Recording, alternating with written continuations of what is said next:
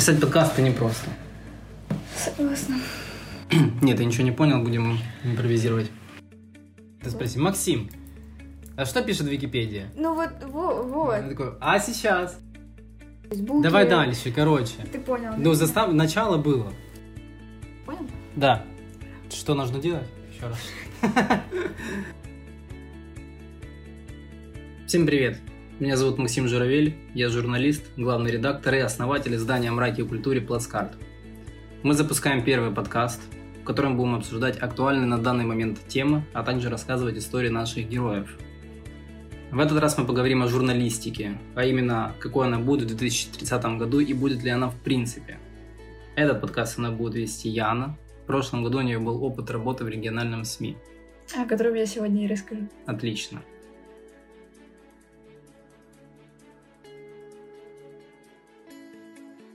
Как по мне, профессия журналиста уже не существует. Еще Познер говорил о том, что сейчас нет журналистики, сейчас есть журналисты. А Дудь говорил, что сейчас одна проституция в рядах журналистов. Но это другая история. Сейчас новостные сайты, порталы приглашают работать людей, которые в принципе далеки от жанра. На каком-нибудь сайте по поиску работы можно постоянно встретить сообщения типа «Мы ищем журналиста для наполнения новостной ленты». Ты наверняка это тоже видела. Конечно. Мгм. И часто, когда ты приходишь впоследствии на собеседование, то выясняется, что нужен не журналист, а человек, который будет просто наполнять новостную ленту. То есть сидеть во всяких фейсбуках, почте и будет выискивать интересные сообщения спикеров, лидеров мнения и публиковать у себя на сайте. Это, как по мне, это не журналистика, это, это копирайтинг всего-то и делов. Как у тебя с этим было? Как-то раз мне подруга посоветовала, она увольнялась тогда с работы и позвала меня вместо нее. Говорит, мол, ты писать вроде неплохо можешь.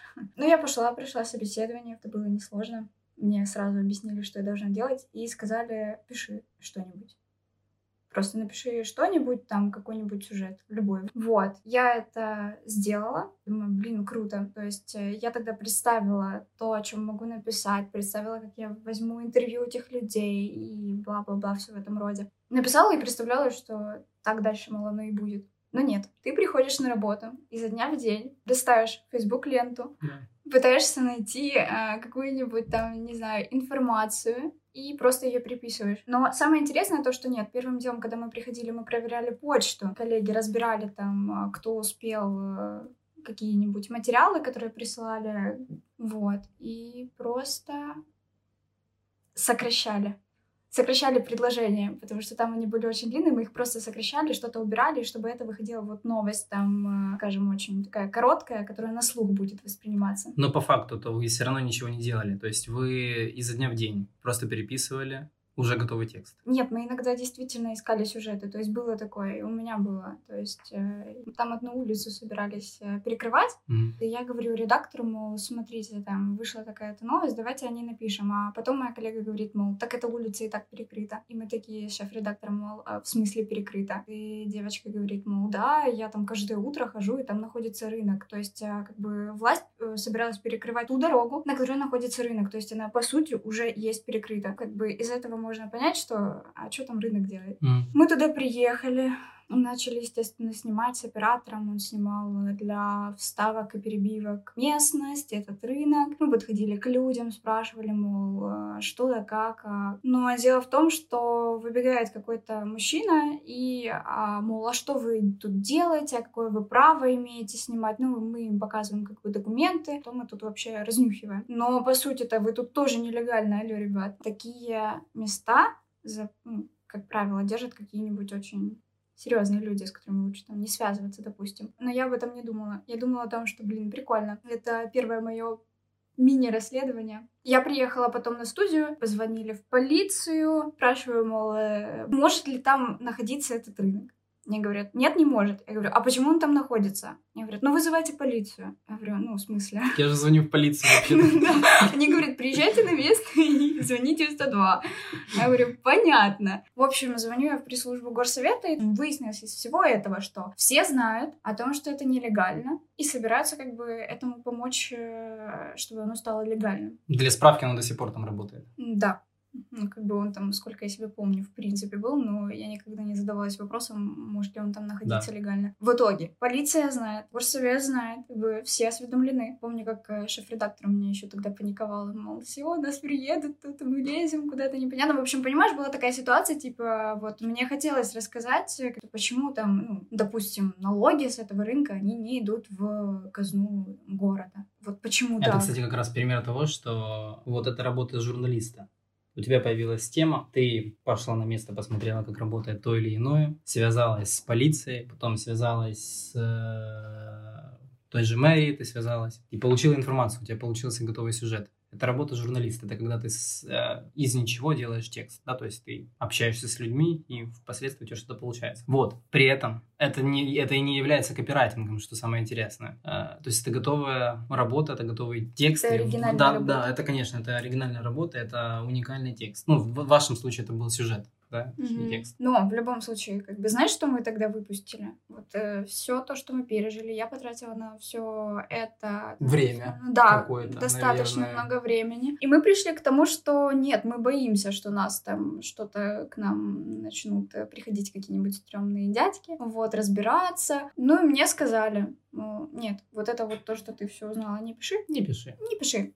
Просто, ну, расскажи о том, что да, вот такая новость, эту улицу перекрывают, все. Мы дальше больше ничего не знаем. Я такая, ну, понятно. После этого я поняла, что, а, в общем, тут мне такой свободы не дадут. Тут я поняла, что наконец-то я буду заниматься тем, чем хочу. Раскапывать, исследовать и выдавать людям качественный контент. Правильно? Нет.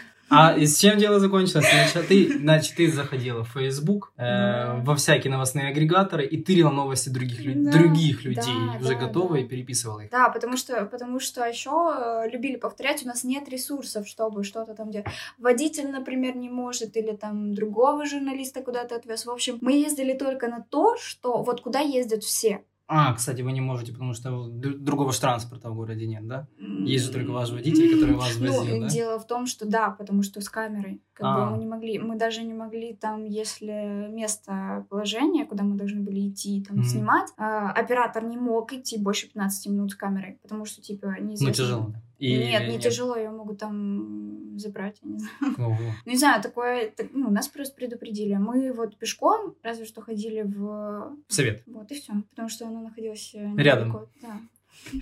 Вот, поэтому, да, без водителя мы не могли передвигаться. То есть это не просто ты приходишь на место, надо еще снять. А камера, да, она тяжелая. И плюс э, штатив, и, короче, до хера все. Ну, это, это пример того, что вот вы занимались созданием нормального журналистского материала. Нет, мы ездили туда. Вот, нет, я все. говорю именно о рынке. А. И этот текст, послед... в текст, сюжет впоследствии не вышел. Да, да, да. Что есть странно. Угу. Да, потому что по сути, ты преодолеваешь дистанцию какую-то, да, то есть э, от того, что у тебя появилась идея, до того, что ты ее ре- реализовал, да, и на выходе что получилось? Ничего не получилось. Это с... плохо очень, это грустно. Э, я помню, как я занимался материалом о нелегальном оружии, которое поступает вот к нам в область с э, зон проведения антитеррористической операции что это за оружие было и как оно вообще сюда попадает. Собственно, есть несколько каналов, на тот момент было несколько каналов поступления оружия к нам в город, и это как раз было АТО, и это всякие нелегалы, которые переправляют его по почте, например, в, по новой почте, что любопытно, в какой-нибудь посылке с утюга. Тебе приходит утюг, реально утюг. В этом утюге разобранный пистолет. Да, э, мы связывались со всякими через э, Darknet, мы связывались со всякими продавцами, нелегальными продавцами оружия, которые нам давали цены, то есть через них можно было купить. При этом, кстати, оружие можно было купить и на OLX на тот момент, то есть на всяких досках объявлений. Просто нужно было знать, как и где искать. На OLX и сейчас можно купить какой-нибудь флобер,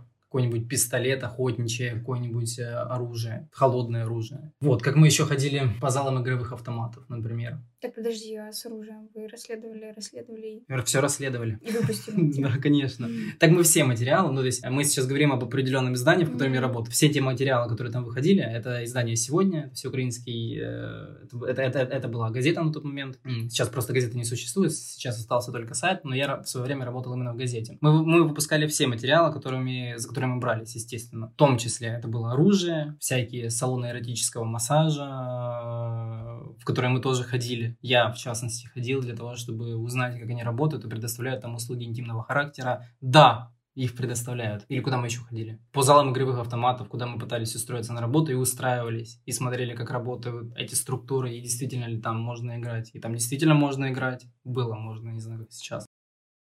То есть таких примеров много, и это как раз пример классической журналистики, когда, во-первых, ты заинтересован в том, чтобы сделать качественно и интересно, потому что если тебе тема интересна, ты сам делаешь интересно. И это, собственно, настоящая работа журналиста. Другой пример. У тебя он тоже был, и у меня он был, когда ты сидишь просто на ленте и переписываешь новость. Это напрочь убивает все твое желание заниматься чем-то интересным. Ты в какой-то момент просто костенеешь, и э, ну, ты изо дня в день пишешь новости. Новости, новости, новости, новости. При том, что э, у новостных сайтов есть определенный лимит того, сколько ты должен, лично ты должен написать новостей в день. Я встречал порталы, на которых нужно было писать 12 новостей, 20 новостей, 25 новостей. Но 25 новостей, например, для всеукраинского формата это нормально. Но 20 новостей для Днепра, когда ты живешь в Днепре, и тебе нужно только 20 новостей написать по Днепру, это очень много, потому что бывают дни, когда новостей нет просто в принципе. Да, ты их просто нет... ее из пальца высасываешь. Да, когда новостей нет не только в Днепре, их нет в Украине, а, а у тебя как бы есть лимит, и тебе надо, и ты,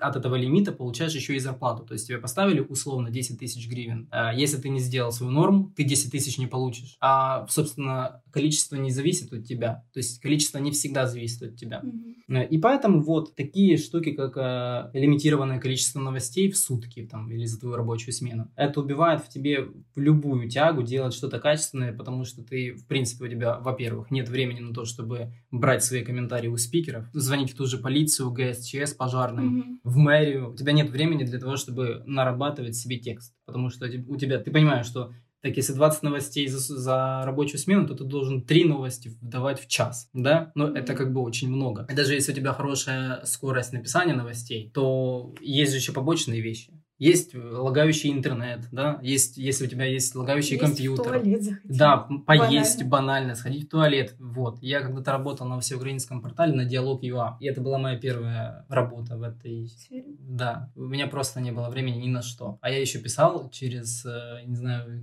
с закрытыми глазами и одной рукой. Ну, то есть я это делал очень плохо. Я не могу сказать, что я сейчас хорошо пишу. Но тогда я писал явно хуже. Там в день, ну, там условно рабочая смена у тебя с э, 8 была до 5, то ты в день должен был выпустить, кажется, 16 новостей. А для человека, который никогда этого не делал, и тебе дают лимит, это было ужасно. Я реально писал, э, ну, пытался выдавать каждый час две новости, но делать это было невозможно, потому что я не мог ни поесть, ни сходить в туалет, ничего из этого. Нам лимитов не выдавали, потому что, например, когда ты работаешь на телеканале, тебе надо материал отснять. Ну, зачастую, кстати, зачастую мы брали его за интернета. То есть мы там заходили на YouTube, искали какой-нибудь видеоряд, который подходит под а, нашу тему. А, вот, условно, если мы пишем о набережной, мы находим в YouTube а, Набережную. набережную. Кто снимал, тот другой, то есть не мы. То есть выбрали какие-то перебивки просто Да, да, да. в Мы, YouTube, мы да? просто, Мгм. да. И это, на это, естественно, уходило побольше времени, чем просто ты там что-то напишешь, да, и просто на сайт положишь. Тебе надо было, во-первых, там, да, написать, это все озвучить, отдать монтажеру, и монтажер уже, собственно, этим всем занимается. А, ну и, естественно, бы монтажеру подкинуть, э, чем забивать видеоряд. Поэтому у нас не было лимита. То есть у тебя была, был какой-то, в принципе, у тебя была ставка,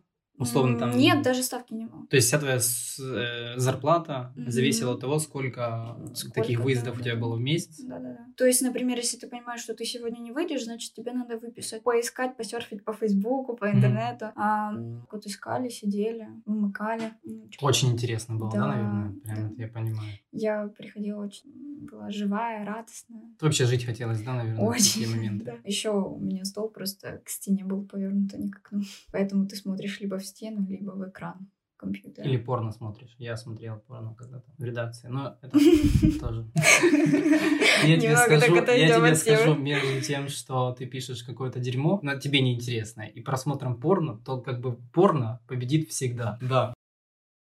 Я даже загуглил, что к- к- определение журналист и э, копирайтер. Так вот, журналист – это человек, литературный работник, который занимается сбором, созданием, редактированием, подготовкой и оформлением информации для редакции средств массовой информации. То есть понятно, да? То есть это человек, который занимается сбором и подготовкой материала. Мгм. Копирайтер. В русскоязычном э, интернете под копирайтингом понимают написание информационных, рекламных и текстового вида самих текстов, которые продвигают и наполняют интернет-ресурс. Так вот, любопытно, как раз-таки то, чем занимаются занимаются люди, которые сидят на лентах, которые загружают ленты. Мгм. Это есть копирайтеры, потому что вот здесь же написано. э, наполняют интернет-ресурсы. Наполнять можно чем угодно. Я в свое время как-то наполнял даже, я писал о цветах. Ну, я сидел реально на сайте, и мы писали, ну, я писал какие-то истории о цветах. Серьезно, рассказывал, что вот это такое, что это такое. Вот, то есть людям нужно, у людей был заказ, им нужно было сделать сайт какому-нибудь ботанике, не знаю, каком-нибудь магазине условно. И на этот сайт впоследствии, естественно, заходили бы люди, и он не может быть пустой, по факту, да, и поэтому они вот нажимают вот, что это ромашка, и читают о ромашке,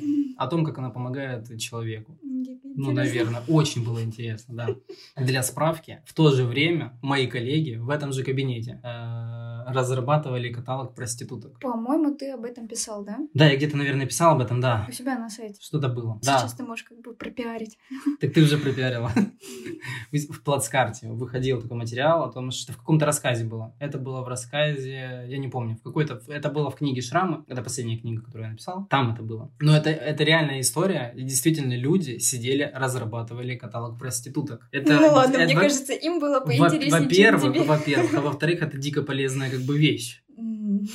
Да, я просто сидел, писал бездумные тексты, и, ну, то есть, Просто заходил в Википедию и переписывал, что там ромашка. и все. Да, да, так, так и было. Я больше никуда не заходил. Я просто заходил в Википедию и переписывал. Все. Мало того, хорошо, когда ты переписываешь текст, но делаешь его уникальным, да, то есть там, чтобы у тебя уникальность была, не страдала, да, чтобы у тебя Мгм. было примерно условно 80-100% уникальности текста. Если же это 60, то ты вообще, ты, ты плохой человек, ты не можешь написать качественный текст. Переписать качественный текст. Мгм. Вот, поэтому вот такие ништяки, как э, ты ищешь работу, ты, значит, заходишь на какой-нибудь сайт по поиску работы и видишь, вот, нужен журналист для написания материалов. Ты такой думаешь, о, я же как бы родился для этого. Это мое призвание. Да, ты идешь на собеседование, а тебе рассказывают так. Ну, вообще, ты будешь писать темы, но пока нам нужен журналист, именно журналист, который будет наполнять новостную ленту. Ты такой думаешь, ну, вообще, хорошо. Если Ну, я не... все с чего-то же Я, начинают, да, я неделю вот, наверное, попишу, как раз привыкну к коллективу, коллектив привыкнет ко мне, и в процессе я займусь вот все, я просто обо всех расскажу. Все чиновники, берегитесь, я обо всех расскажу. Но нет, ты сидишь первый, второй, третий, пятый, десятый месяц, ты сидишь, а в какой-то момент еще важно понимать, ты попадаешь в зону комфорта. Мгм. То есть ты понимаешь, что, а по факту-то мне нереально не нужно никуда ездить. А зачем мне идти в зал игровых автоматов, где меня могут побить, если узнают, чем я, зачем я сюда пришел? Или зачем мне заниматься проститутками, и меня снова могут побить? То есть тебя, тебя могут побить в любом случае. Вот, зачем, зачем мне это, если я могу сидеть просто в кабинете? А если ты работаешь на удаленке, еще и дома у себя Мгм. приятно проводить время. Ты можешь сидеть дома или в кабинете в редакции и просто писать тексты, делать норму свою, там, условно, 20 новостей в, сут- в сутки, я говорю, в, э, за рабочую смену. И чувствовать себя хорошо, получать там 10 тысяч. И зачем тебе еще куда-то ездить? Да, действительно. А, в принципе, кому она нужна, это правда. Да, Зачем? Э, И тут же еще прикол в том, что если ты будешь... э, Ну, то есть ты можешь попасть в зону комфорта, тебе будут норм. Но ты же можешь и не попасть в зону комфорта. И тогда тебе не будет норм. И тебе придется уходить из этого места. Мгм. А это тоже, ну, как бы, тоже странно, потому что ты не нашел точек соприкосновения со своим работодателем, который в свое время тебя просто обманул. Ну, он же тебя обманул, он тебе сказал, что ты будешь заниматься темами. А темами ты что? Не занимался. Ты занимался новостями. Мало того, не просто, ты даже не уникальными занимался. Ты писал с других источников. Просто э, давайте сейчас э, работодателям, которые могут нас слушать, скажем, что не путайте понятия, да? Они не путают понятия, они же это знают. Они это А, делают не специально. Да, ну, не обманывайте, во-первых. Перестаньте. Хватит. Хватит это делать, не будьте ублюдками, во-первых. А во-вторых, они все это знают.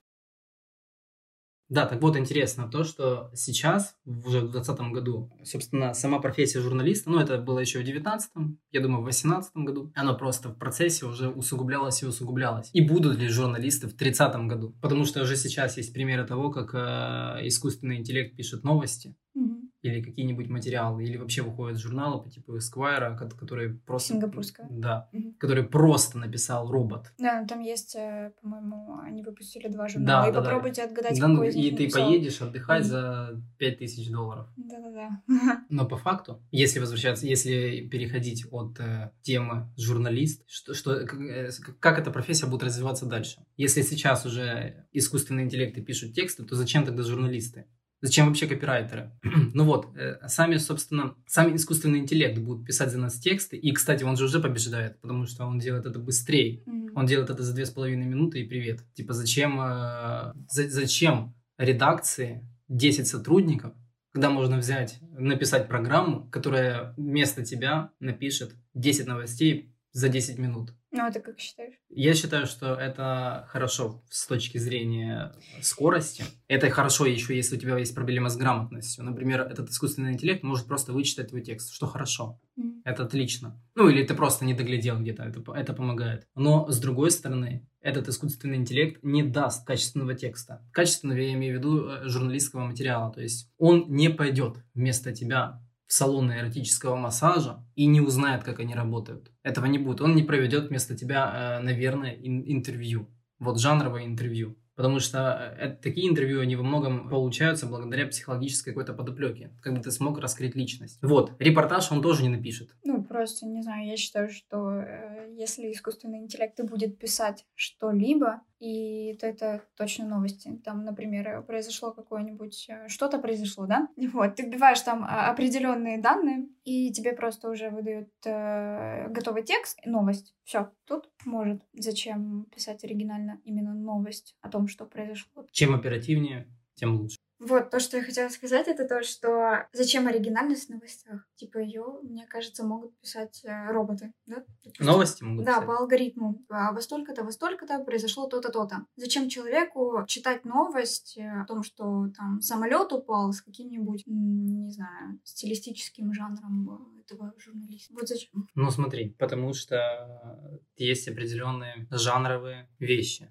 То есть э, текст должен соответствовать некоторым э, вещам. Например, есть э, количество вопросов, на которые новость должна ответить. Когда, что, с кем. Ну вот, и Вот. на эти вопросы То можно есть, да, ну, ну, в и- любом случае, этот, этот текст должен быть читабелен, потому что ну, ты, ты же не читаешь говно какое-то. Ты даже новости читаешь не на всех ресурсах, потому что какие-то ресурсы пишут говно. Хотя пишут, как, как мы уже это обсуждали, одни и те же новости. У нас в городе, условно, есть 15 средств массовой информации, и все они пишут одно и то же. Просто кто-то, кто-то это делает очень плохо, кто-то плохо, и кто-то делает это чуть лучше. То есть, ну так или иначе, ты, э, они борются все за твое внимание. Тут еще важный момент, что уже сейчас стоит вопрос, вот мы с тобой обсуждали, будут ли э, журналисты в 30-м году. Да, и пока что это неизвестно, потому что все-таки искусственный интеллект сейчас активно развивается, и, скорее всего, к 30-му году в этом плане что-то изменится. Если сейчас журналистика вымирает, да, как жанр, как профессия, то искусственный интеллект, он будет просто делать все вместо людей. Ну, в частности, там, я думаю, писать те же новости. Но при этом при том, что он новости пишет за две минуты, там еще что-то, еще что-то, даже не за две минуты новости, а огромные лангриды за две минуты. Мгм. Не нужно забывать, что он все-таки не человек. Вот банальный пример. У меня не так давно в сторис в Инстаграме я загружал э, стихотворение питерского поэта Ивана Пинженина. И у него, он, кстати, давал интервью в Плацкарту, его Мгм. можно там почитать. Вот у него есть стихотворение, где он говорит, что я прихожу домой, бью свою жену Мгм. за то, что все не так и некуда деваться. Я загрузил это, это стихотворение к себе в сторис. Оно у меня провисело сутки, как обычно, все. Но через время, там, условно, через неделю, you. Мне Инстаграм написал о том, что он эту сторис удалил из моего архива, потому что она есть призывом к насилию. То есть искусственный интеллект, который работает в Инстаграме, он определяет, что пошло, что не пошло, что вульгарно, не вульгарно, да, то есть если он видит грудь, да, то есть Мгм. или обна- обнаженную натуру, он ее удаляет. Предмет искусства, а стихотворение это все-таки предмет искусства, он оценил как призыв к насилию. То есть он его не проанализировал. Там же не просто был- была выре- вырезана эта фраза из контекста. То есть там шло полностью стихотворение. И он его не смог проанализировать, он его не проанализировал. Он воспринял это как угрозу и удалил его. Поэтому таких примеров, я думаю, достаточно. Но важность человека хотя бы в том, что он может анализировать, в отличие от э, искусственного интеллекта. Ну вот, интересно другое, что уже сейчас сами новостные ресурсы, порталы, они как газеты вымирают. Потому что сейчас вот лично ты, ты заходишь вот определенно на какой-то сайт каждый день, вот лично ты заходишь на какой-то сайт, чтобы прочитать новость. Ну, новость или материал. Ты Мгм. заходишь в приложение и во всякие мессенджеры, правильно? Да. Вот, то Я есть- получаю основную вот а, информацию вообще из телеграм-каналов. Да, ну то есть ты подписываешься на источники, которые тебе, пос- Да. которые тебе просто предоставляют информацию. То есть у человека уже нет необходимости заходить исключительно на сайт, потому что это в прошлом, да? Сейчас все трафикообразующие вещи, они как раз из мессенджеров, из мессенджеров и всяких социальных сетей, типа Фейсбука и так далее, да? То есть э, ты, ты написал новость, на сайт поставил ее, и ты не уверен в том, что ее прочитают, если ты ее не запостишь. Телеграм Мгм. Не запостишь ее в Facebook. Если ты ее никогда не запостишь, то ее так и не прочитают. Вот поэтому у сотен каналов сейчас огромное количество подписчиков. Мгм. Потому что это, это быстро и все. Как бы. Мгм. Вот поэтому еще и вопрос встает. Будут ли сайты в 30 году? Так, в каком 30-м? Зачем так далеко ходить? Будут ли сайты условно через год, через два? Я, кстати, когда-то был, э, года три назад я был на э, форуме, на гугловском форуме. Google организовывал у нас в городе форум, я на него ходил. И я задавал вопрос спикеру о том, что, мол, что будет с сайтами. А там как раз форум был посвящен продвижению интернет-ресурсов. Я спрашивал, а будут ли вообще, в принципе, сайты через, условно, 5 лет? Тот э, профессионал своего дела, я не помню, кто это был, он сказал, что да, типа они будут существовать, они будут развиваться, потому что они приносят деньги и так далее. Но я вот, ну, то есть у меня был свой тезис, я думал о том, что нет, они будут вымирать, потому что уже тогда у нас существовали всякие инстаграмы, то есть мы получали информацию быстро и не заходя на, ни на какие сайты. Не надо было вспоминать Да, даже, куда заходить. да. У тебя все само приходит. Так вот, да, сейчас это развивается еще больше. Ну, то есть тогда это началось условно, да, сейчас это набрало э, более жестких э, оборотов. И что будет через пять лет? Сайты будут вообще или их перестанут развивать, как сейчас это происходит с газетами? Газеты закрываются, как бы печально это не, не было. При этом газеты в большей степени являются показателем качества во многом, показателем качества. Но они закрываются, тем не менее. Да, новость не оперативна, то есть мы все стремимся к тому, чтобы информацию потреблять как можно быстрее, да, сейчас новость живет уже не час, а какие-то полчаса. А что говорит тогда газета? Так вот, сайты. Есть ли необходимость вообще заниматься сайтами, когда есть интернет-каналы? Ну, мессенджеры. Хороший вопрос. Есть очень крутые какие-нибудь э, новостные а, сайты типа The Village. Искала через э, Store не раз, там, например, тот же The Village или еще какие-нибудь другие новостные, вот, которые вот пишут как э, наподобие. И когда я не находила, я дико разочаровывалась. То есть, да, через, теле- через Telegram, типа, удобно, но, опять же таки, это мессенджер, в который ты заходишь. Мало того, что тебе приходит куча сообщений, возможно, там... Ты говоришь об автономности, да, того или иного ресурса? Э, да. То есть, если мы берем какое-то издание, то если бы у него должно быть приложение, да, условно, Да, чтобы у тебя не было это- необходимости заходить на сайт или в какую-нибудь соцсеть, или заходить в тот же Телеграм, когда у тебя приходят еще десятки разных уведомлений. То есть я захожу, у меня постоянная проблема, что у меня 250 каналов в архивах, потому что там на данный момент они не актуальны, но я их не хочу терять. У меня еще куча каналов, они открыты, из них постоянно приходит какая-нибудь информация, и это все смешивается с дурацкими сообщениями. Ну, как не дурацкими, но все-таки Ну, иногда сообщениями. дурацкими сообщениями. Иногда да, дурацкими. В общем, это сложно, поэтому да, я ищу в большинстве случаев приложений. Мне, например, в этом плане нравится Медуза. Это и профессия, то Вот банальный пример, извини, что тебя перебил. Я как раз вчера об этом думал, что сейчас есть э, ресурс, он весьма извест- известен в России. Это издание, которое занимается тоже культурой. Так вот, они долгое время существовали как э, открытый источник. То есть ты заходил и читал тексты там на разную тематику. И вот в конце прошлого года, то есть 19 они закрылись, то есть они закрыли общий доступ. Чтобы читать их сейчас, нужно заплатить деньги. Там, я не помню, условно 10 баксов нужно заплатить, ты получаешь подписку, и ты можешь читать их тексты. И вот они в конце января выпустили очередной э, выпуск Мгм. там, журнала своего, то есть они Мгм. его выпускают онлайн. И вот недавно один из э, редакторов писал в Телеграме о том, что он не окупается. То есть они потратили на контент деньги, они потратили, ну, не только деньги, но еще и силы, естественно, Мгм. и над этим номером работало какое-то количество людей, и Мгм. они это заняло какое-то количество времени, но он не окупился. И я подумал, почему? Потому что мне предлагают купить текст. Но мы все сидим в интернете. И э, разные издания, в том числе Плацкарт, он борется за внимание читателей. И мы бесплатно отдаем. Мы бесплатно подаем контент. При этом все равно у читателя есть выбор, что читать, а что не читать. При том, что мы бесплатно это делаем. А есть издания, которые платно предоставляют контент. То есть у них уровень того, что я буду их читать, он еще, он даже он еще больше, потому что неизвестно, буду ли я читать это издание, если мне скажут за него платить деньги. Я не буду платить деньги, потому что есть другие издания, которые подают контент бесплатно. Зачем мне читать здесь, когда э, я могу читать в другом месте, не менее интересно. И за счет этого сейчас вот крупные такие вещи, крупные издания, которые работают исключительно без рекламы, но пытаются монетизировать как-то свой продукт, они могут страдать от э, того, что будет уменьшаться количество читателей, что есть плохо, потому что ты все-таки работаешь над контентом, и в, кон- в конечном итоге его никто не читает, Мгм. его никто не слушает или не смотрит, как угодно.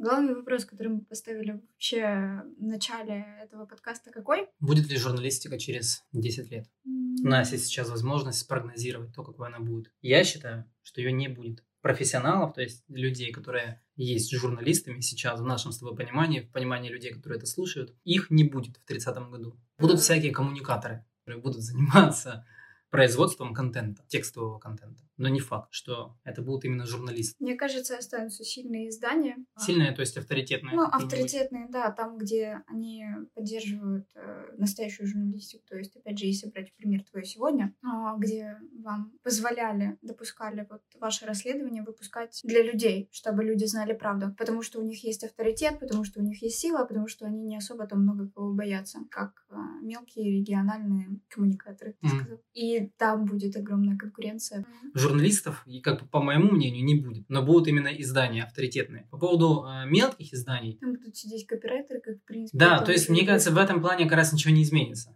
Будут mm-hmm. сидеть люди, будут работать машины, мне кажется, вымрут сайты. И всякие новостные агрегаторы, они сейчас не нужны, потому что ты заходишь в соцсеть и получаешь инфу. То есть у тебя есть прямой источник информации. Зачем тебе переходить куда-то, куда-то, куда-то, куда-то?